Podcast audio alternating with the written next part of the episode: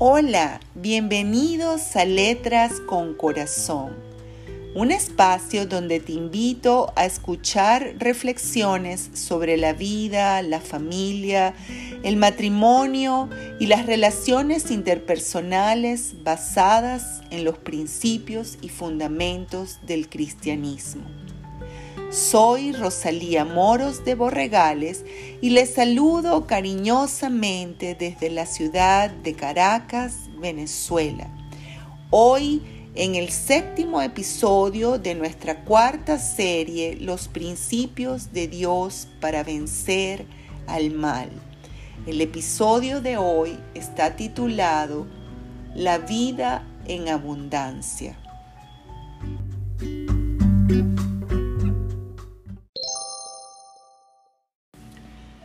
La vida en abundancia. Hemos venido hablando sobre los principios de Dios y particularmente nos hemos enfocado en la perspectiva de cómo al seguir, respetar, honrar y vivir de acuerdo a los principios de Dios, estamos en la capacidad de vencer al mal, al menos en nuestra vida, en nuestro radio de acción. Recordemos que un principio es un conjunto de normas o leyes que al ser cumplidas mantienen la integridad e indemnidad de un sistema para que funcione adecuadamente. Los principios de Dios son universales, son los principios que conocemos como del universo. El desconocimiento de ellos o la indiferencia a cumplir sus normas no exceptúa a nadie de las consecuencias de su violación. Hay un principio de la física, de la física universal. Como todo principio, su acción se puede notar en cualquier lugar del planeta. Puede servirnos de ejemplo para ilustrar este concepto. Recuerdo que dice algo así como dos cuerpos se atraen con una fuerza directamente proporcional al producto de sus masas e inversamente proporcional al cuadrado de la distancia que las separa. Y está dirigida según la recta que une los cuerpos. Dicha fuerza se conoce como la fuerza de la gravedad el principio de la gravedad. El conocimiento o desconocimiento de este principio no invalida su funcionamiento, no invalida su acción. De igual manera, si conocemos o desconocemos, si seguimos o ignoramos los principios divinos, de ninguna manera podremos estar exentos de la acción de su funcionamiento de su acción en nuestra vida. Hoy quisiera compartir con ustedes sobre el principio de la vida en abundancia. En el reino de Dios la escasez no existe. En el Evangelio del discípulo amado, Juan, en el capítulo 10, en el verso 10, encontramos estas palabras. El ladrón no viene sino para hurtar, matar y destruir. Yo he venido al mundo para que tengan vida y para que la tengan en abundancia. La palabra en hebreo para la traducción de abundancia significa literalmente plenitud que desborda.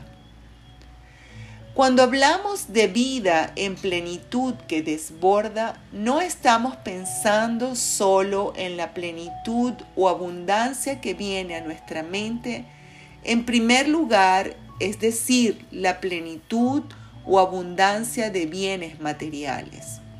No, cuando se trata de la plenitud de Cristo, de la abundancia de Dios, se refiere a la plenitud de la vida en todo el concepto amplio de lo que la vida significa.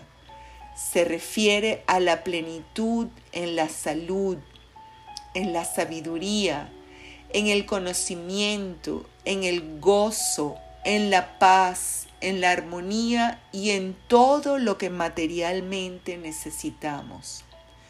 No se trata de riquezas o lujos, mucho menos se trata de extravagancias.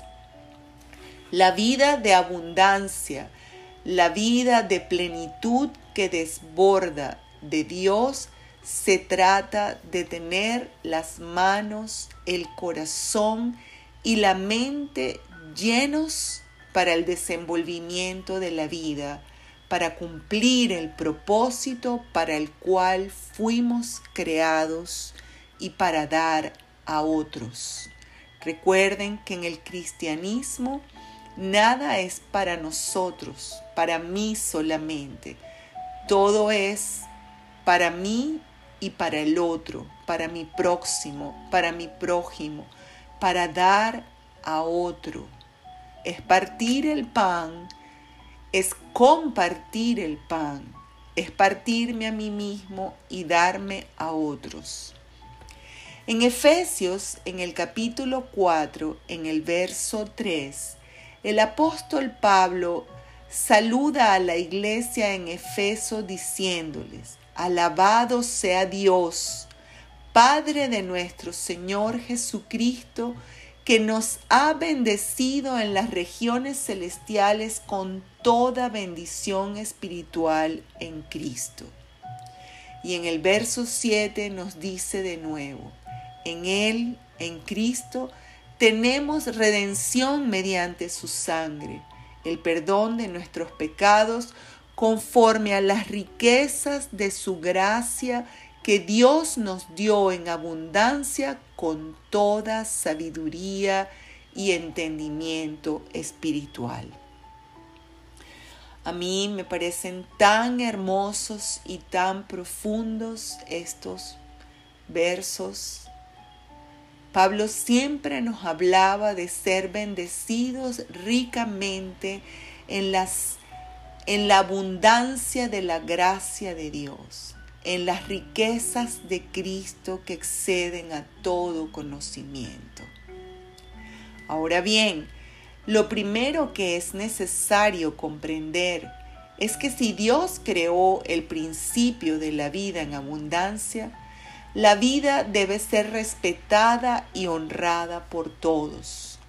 Cuando se desecha la vida bajo el amparo de cualquier ley aprobada por los hombres, o de filosofías de la liberación feminista, o peor aún cuando se desdeña la vida juzgando quiénes deben morir o quiénes deben morir, estos están violando el principio de Dios de la vida y la violación de las leyes de todo principio trae sus consecuencias negativas. Como si alguien decidiera que quiere volar, entonces subiera a la azotea de un edificio de 20 pisos y se lanzara desde allí. Todos sabemos que inexorablemente terminará gravemente herido o sin vida al llegar abajo. Muchas veces hacemos a Dios responsable de las catástrofes de la humanidad, sin darnos cuenta que el ser humano ha pretendido vivir en plenitud habiendo violado todos los principios universales de Dios. Desde el Génesis podemos ver en las sagradas escrituras la abundancia que Dios siempre ofreció y ha ofrecido a sus hijos. Cuando tuvieron escasez, enfermedad, dolor y muerte, fue como la consecuencia de la violación a sus principios. Recordemos a Jesús pensando en la multitud que los seguía. No quería devolverlos sin que hubieran comido. Entonces llamó a sus discípulos y les dijo que le dieran de comer. Ellos estaban confundidos. ¿Cómo pretendía Jesús que ellos pudieran alimentar a semejante multitud? Pero Dios nunca te pide algo sin dártelo de vuelta multiplicado muchas veces. Leamos este pasaje en el Evangelio de San Mateo en el capítulo 14. Cuando Jesús recibió la noticia, se retiró él solo en una barca a un lugar solitario y acababa de recibir la noticia de la muerte de Juan el Bautista. Las multitudes se enteraron y lo siguieron a pie desde los poblados. Cuando Jesús desembarcó y vio a tanta gente, tuvo compasión de ellos y sanó a los que estaban enfermos. Al atardecer se le acercaron sus discípulos y le dijeron, Este es un lugar apartado y ya se hace tarde. Despide a la gente para que vayan a los pueblos y se compren algo de comer. Él les dijo, no tienen que irse, contestó Jesús, denles ustedes mismos de comer. Ellos objetaron, no tenemos aquí más que cinco pen panes perdón, y dos peces. Tráiganlos, tráiganlos acá. Y mandó a la gente que se sentara sobre la hierba. Tomó los cinco panes y los dos pescados y mirando al cielo los bendijo. Luego partió los panes y se los dio a los discípulos, quienes los repartieron a la gente. Todos comieron hasta quedar satisfechos. Y los discípulos recogieron doce canastas llenas de pedazos que sobraron. Los que comieron fueron unos cinco mil hombres, sin contar a las mujeres y a los niños. Jesús siempre me impresiona. Estaba confirmándoles con hechos lo que ya les había dicho más temprano Den y se les dará. Se les echará en el regazo una medida llena, apretada, sacudida y desbordante, abundante, porque con la medida que midan a otros, se les medirá a ustedes. Eso se encuentra en Lucas 6, 38. Dios quiere bendecirnos la vida con abundancia de toda clase de bien Dios quiere que seas prosperado en todas las cosas y que tengas salud y que tu alma también prospere. Dios quiere que tengas alegría, que vivas con gozo, que recuerdes como dice en Isaías 61, que Él es quien cambia el luto y el lamento por óleo de gozo y el espíritu angustiado por manto de alegría. Él es quien nos da la paz que sobrepasa todo entendimiento. Él es quien perdona todos tus pecados, el que sana todas tus dolencias, el que extiende de tu mano, el que extiende su mano y te saca del hueco, el que te corona con sus favores y misericordias. Aún el que sacia de bien tu boca y hace que te rejuvenezcas como el águila.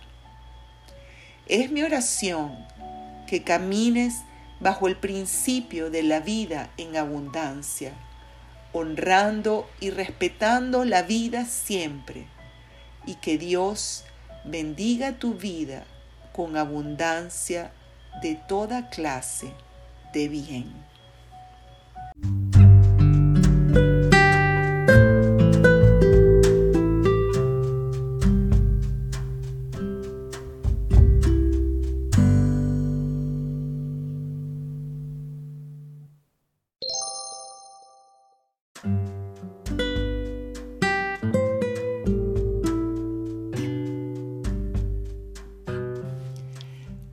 Escuchado Letras con Corazón, un espacio donde vamos a continuar profundizando desde la perspectiva cristiana sobre la vida, las relaciones interpersonales, la familia y el matrimonio.